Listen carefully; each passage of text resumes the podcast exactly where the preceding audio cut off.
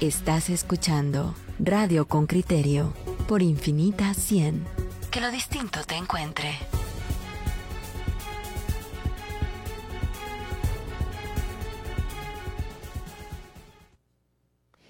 Estamos por darle cobertura a ese informe que entrega la Contraloría General de Cuentas de la Nación al Congreso de la República cada mayo. Esto es un mandato constitucional, así que cada año vemos que los auditores del Estado van y presentan sus hallazgos de cómo se ejecutó el presupuesto de ingresos y egresos de la Nación en el ejercicio fiscal anterior. Tiene que ver, está en consonancia con el tema recientemente tratado.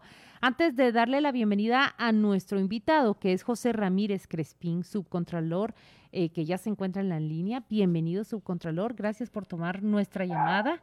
Em, escuchemos juntos, eh, subcontralor, la nota de Jimena Santiago, que nos presenta una síntesis de lo que ese informe trae. Reportera con criterio. El informe de auditoría de la Contraloría General de 2020 realizó 2.023 auditorías a instituciones públicas. Los auditores presentaron 74 denuncias contra instituciones del Estado, 54 de ellas dirigidas contra municipalidades. Asimismo, se presentaron 54 formulaciones de cargo y 121 denuncias penales. Marvin Flores, analista e investigador de Acción Ciudadana, organización no gubernamental dedicada a la fiscalización pública, considera que la Contraloría debe reforzar la prevención de casos de corrupción y evitar las sanciones administrativas o penales. Lamentablemente no, no revela los casos que debiera revelarse. Por ejemplo, hay muchas compras que se hacen bajo estados de excepción. La Contraloría normalmente revisa las cosas de forma, no de fondo. No hace una revisión de gastos contra facturas o documentos y eso normalmente no refleja cuando una obra es de mala calidad o cuando se contratan empresas de cartón. El 2020 fue un año atípico en la administración de los fondos públicos. La pandemia y las tormentas ETA e IOTA provocaron modificaciones a los presupuestos de carteras como el Ministerio de Salud, Comunicaciones, Desarrollo Social, Educación, entre otros. Con estos antecedentes, Flores agrega que la emergencia sanitaria fue una oportunidad para incrementar los casos de corrupción. El Ministerio de Salud recibió señalamientos de corrupción. El informe reporta nueve hallazgos y se presentaron denuncias. Una de ellas es la irregularidad en el proceso de adquisición de prueba rápida para detectar COVID-19. Lucrecia Hernández Mac, diputada de la bancada Semilla, ve instrumentalización en la institución por falta de criterios, lo que según ella no genera confianza en su informe. Lo que vemos es una inconsistencia en los criterios de la Contraloría, eh, en donde uno no sabe si cierto hallazgo amerita solamente una recomendación, si amerita una sanción de tipo administrativo con multa o si tiene que ser denuncia penal. En tanto, el diputado Duay Martínez del bloque Vamos defiende los resultados del informe, ya que considera que desde el proceso de fiscalización hay transparencia. La Contraloría General de Cuentas, en el marco propio de sus facultades, está desarrollando cada una de las actividades que le corresponde. En ningún momento ah, realiza sus actividades, sus acciones escondido o, bajo criterios que son poco, que son opacos o que la población no puede eh, revisar. Jimena Santiago, Radio con Criterio. Bueno, ya hemos escuchado la nota de Jimena y vamos a hablar, como decía Claudia, con José Ramírez Crespín, que es subcontralor de la Contraloría. Subcontralor, buenos días, ¿cómo se encuentra? Muy buenos días, señores de Radio Infinita. Muy buenos días, Pedro y Claudia. Eh, mire, vamos a... Yo le voy a hacer una pregunta general, eh, luego supongo que Claudia entrará en, detalle. Esta mala percepción ciudadana de la Contraloría, ¿cómo la disiparía usted? Uno, uno tiene la sensación de que la Contraloría siempre llega tarde y mal. Eh, cuéntenos o, o defínanos o disípenos esa duda para comprender el papel que, ustedes hacen que no termina de ser como bien recibido o aceptado por la población? Eh, bueno, yo lo que diría es que primero eh, creo que es desinformación de la población. Eh, falta mucho más ahí, digamos, más comunicación de lo que nosotros hacemos, de las actividades que realizamos. Porque cuando yo escucho, por ejemplo, eh, ese resumen que ustedes acaban de hacer y entrevistas con otras personas, creo que no, no están debidamente informados. pero a pesar de que nosotros en nuestra página web, por ejemplo, tenemos mucha información sobre los tipos de auditoría, sobre las auditorías que hacemos, sobre los resultados que tenemos. Eh, y, nosotros estamos ahora también eh, informando a la población sobre los programas que estamos llevando a cabo para combate a la corrupción. Eh, las auditorías que se hacen, para mí, tienen buenos resultados. Lo que yo creo es que la población no está suficientemente informada de esos resultados que nosotros tenemos. Háblenos de esos buenos resultados, por ejemplo, subcontralor. Eh, ¿Qué le informaría hoy? Tiene una audiencia, la audiencia de oyentes con criterio, ¿y qué le subrayaría usted a este público como buenos resultados de la auditoría que ustedes practican? Ok, muchas gracias. Eh, yo lo que haría énfasis es en los resultados 2020. Hicimos eh, 607 auditorías, que incluyen 46 auditorías de desempeño. Y la auditoría de desempeño, quiero hacer énfasis en esta auditoría de desempeño, porque la población seguramente no conoce eh, suficiente sobre esto.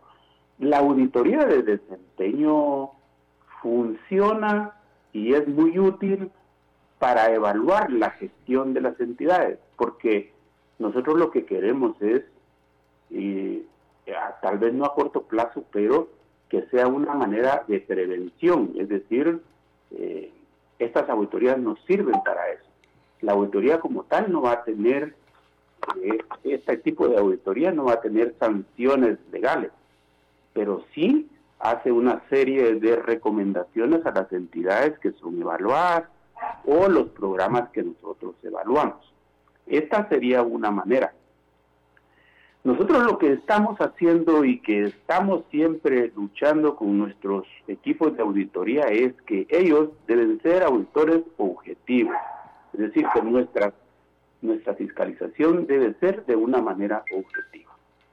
Es lógico que a la población que nosotros fiscalizamos, a ninguno le va a gustar que se le haga una auditoría, eso, eso lo tenemos bien claro nosotros. Nadie está conforme con, que se le haga una auditoría y todo, todos van a decir, pues no estoy de acuerdo, usan diferentes criterios, eh, deberían de estandarizar los criterios, los criterios, pero no puede ser tan estandarizar los criterios. Bueno, eh, hablamos de resultados positivos y usted dijo lo que no se ve son las recomendaciones que hacemos a las instituciones y que luego se aplican, las cuales garantizan un mejor uso de los recursos públicos. Déjeme que le plantee la siguiente pregunta, subcontralor. Esta mañana nosotros publicamos la investigación de cómo eh, se le sigue la pista a un contrato de, a seis contratos de 30 millones que van a parar a las cuentas del diputado eh, García Silva mientras se empieza a seguir la pista de cómo se originó esto, descubrimos, por ejemplo, que desde la ampliación del presupuesto con ocasión de la pandemia, se incluyó una partida de 30 millones de quetzales para el INSIBUME. Estos fueron directitos a, a, las empresas vinculados a la familia y al propio diputado García Silva. Pero a la hora de revisar más ese negocio, el reportero descubre lo siguiente. Eh, en los seis eventos de licitación, las juntas calificadoras fueron integradas exactamente por las mismas personas. Eh, en los seis eventos, excepto uno, nunca hubo competencia y en donde hubo competencia, esa empresa, constituida durante 15 años con experiencia en la provisión del material que salió a licitarse, eh, protestó y dijo, bueno, este negocio fue completamente dirigido eh, por un millón y medio más de quetzales, porque garantizaba una entrega dos semanas antes, eh, fue elegida una compañía sin experiencia en este tipo de negocios. Eso lo detecta la Contraloría. ¿Qué trabajo hace para garantizarnos a nosotros que este tipo de, de, de, de, lo que parece, lo que es aparente corrupción, no suceda con nuestros fondos públicos.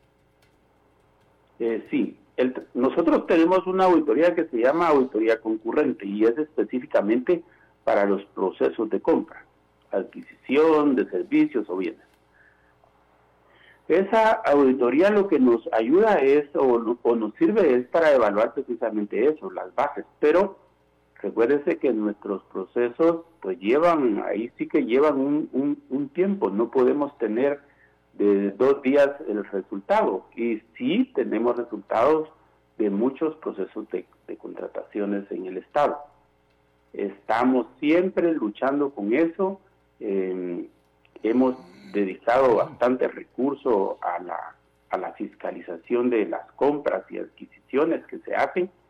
Hemos, ustedes han, han visto tal vez o hemos informado sobre algunos procesos que se han definido debido a la auditoría que nosotros realizamos ahí. En nuestro informe, por ejemplo, mencionamos cuatro de los casos más sobresalientes que se detuvieron por adquisiciones públicas, ah, por auditorías concurrentes. ¿Y cuáles son? Eh, que hicimos en el 2000 en el 2020 está la adquisición del sistema de información en arquitectura web para la gestión de licencias ambientales en el Ministerio de Ambiente y Recursos Naturales. Ese fue por 14 millones 946 mil. El mantenimiento y reparación de, la, de unos aviones de la Fuerza Aérea Guatemalteca por 31 millones 378 mil 865 el, la adquisición de la galleta nutricional mejorada para atender a población. 14 millones, que en total nos suman 266. Es por mencionarle los casos más relevantes. Eso es resultado de nuestra auditoría, de nuestra auditoría concurrente. Por supuesto, hay muchos más informes, pero eh, yo creo que no nos alcanzaría. ¿Y sobre el INSIBUME, licenciado? Entiendo que es usted la persona que, lo tiene ya sobre su mesa, el, informe de auditoría sobre estos negocios del INSIBUME que, a los cuales le hemos dado cobertura nosotros. Sí, ese, ese informe ya lo presentamos nosotros porque nos lo pidió el Ministerio Público. Esos resultados ya los tiene el Ministerio Público. ¿Cuándo lo entregaron, licenciado? Hace como una semana y media, creo yo, dos semanas más o menos. ¿Y nos puede compartir los resultados o las conclusiones en líneas generales? Mire que no, no tengo esos datos ahora, eh, Claudia, porque a mí me dijeron que les hablara sobre el tema de el informe general, del informe de auditoría 2020, pero si usted me da una oportunidad, yo les puedo quizá obtener algunos datos que son esos ese informe lo presentamos al Ministerio Público. Licenciado, nos encantaría y, y agradecemos su apertura porque estas fuentes abiertas son esenciales para, para nosotros y también para que el público sepa. Podemos entrevistarle mañana y usted nos actualiza sobre ese informe eh, que emitió la Contraloría General al Ministerio Público del caso del Insibume. Claro, con mucho gusto. Ustedes me dicen el espacio. Y mire, yo también agradezco, eh, en nombre del Contralor, agradezco la oportunidad que nos dan de dirigirnos a la población, porque de esta manera podemos nosotros explicar mucho más algunos casos que son relevantes. Yo diría que nosotros no somos de los que estamos eh, haciendo tanta, tanta, digamos, voy a decir así, tan, tanta bulla cuando hacemos una auditoría, pero nosotros tenemos una gran cantidad de resultados de las auditorías que realizamos. Esa auditoría, el resultado de esa auditoría queremos conocer. Eh, hay hay una pregunta más, eh, subcontralor. El, el, ¿Tiene dientes la Contraloría en este en esta en esta versión de tener dientes que, que, siempre se habla, mm, por ejemplo, del Tribunal Supremo Electoral que carece de dientes, es decir, su, su capacidad de sanción es tan pobre o tan reducida que evidentemente, pues me estoy acordando ahora el caso de, de las SAS con el señor Jimmy Morales cuando le hicieron aquellas compras. Ah, pues se devuelve el dinero y aquí no pasó nada. Pero, pero la acción de gastar dinero público de una manera no adecuada, que es puesta por la Contraloría en evidencia, eh, la sanción que ustedes pueden aplicar realmente tiene dientes o justamente ahí está el punto de quiebre entre lo que ustedes descubren y el pago simbólico no de la administración. O sea, la administración resuelve el problema y aquí no ha pasado nada. ¿Cómo evaluaría ese, ese aspecto? Bueno, eh, cuando usted dice tiene dientes, yo considero que sí, porque nosotros, eh, con la base legal que tenemos, podemos actuar muy bien. Lo que mm, sucede aquí y que es de conocimiento de todos es que hay mucha corrupción en el Estado. Y por eso es que nosotros hemos implementado programas, no solo para combatir ahora, sino que lo vemos hacia el futuro. Hay programas en la Contraloría que se están implementando, como el caso de Sembrando Semillas de Transparencia, que queremos empezar desde los pequeños, ¿verdad? Y las escuelas, que les vayan inculcando eh, los valores, esos valores que tiene que tener la población que se han perdido realmente. Y hay uno, muchísima, muchísima corrupción. Entonces, cada día estamos luchando contra la corrupción. Sí tenemos, y la base legal que tenemos nos ayuda, porque cuando nosotros realizamos una auditoría, eh, hay hallazgos, y esos hallazgos nos originan tres tipos de acciones legales, que es, una puede ser una sanción económica, una formulación de cargos o una denuncia penal. Eh, en lo particular, como auditor, me parece mucho mejor la formulación de cargos. Tal vez no muchos la conocen, pero la formulación de, de cargos consiste en resarcir al Estado los daños que una persona le hace. Es ¿Cómo? Decir, económicamente, ¿Pagar? Es un, juicio de cuentas, sí, ah. pagar. Es decir, eh, eh, venir y, y esos, esos fondos resarcirlos al Estado. Eso es lo que hacemos ahí. Usted siempre ha sido un cuadro técnico de Superintendencia de Bancos y del Banco de Guatemala y, y, verá por qué se lo digo, porque creo que aquí se ha dicho en esta mesa que es o son dos de las instituciones donde hay una profesionalización y unos profesionales más cualificados y una selección de personas más constante. Ese es su proceder, ¿verdad? Eh, sí, muchas gracias Pedro por mencionar eso. Eso cada vez que alguien me lo menciona me llena de mucho orgullo porque sí, yo soy, yo, yo vengo del, Banco de Guatemala, de la Superintendencia de Bancos, donde hemos tenido una cultura de transparencia por muchos años, 30 años, más de 30 años yo en esas instituciones. Y ahora que me dio el doctor Salazar la oportunidad de estar en su administración, eso mismo aplico desde la Contraloría General de Cuentas. Entonces, yo soy uno de los principales combatientes de la corrupción.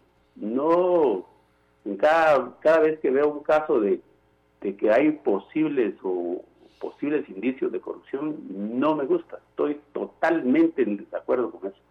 Pues le agradecemos mucho eh, su honestidad y su, y su entrevista. Su apertura, sobre y su todo. apertura. Eh, Mañana seguramente le escucharemos de nuevo si, si es que usted nos atiende respecto del caso Insibume o si es que delega a los auditores que practicaron dicha auditoría. Y, y le, quiero, le quiero decir algo más, si usted me lo permite. Usted comenzó la entrevista diciendo hay mucha desinformación.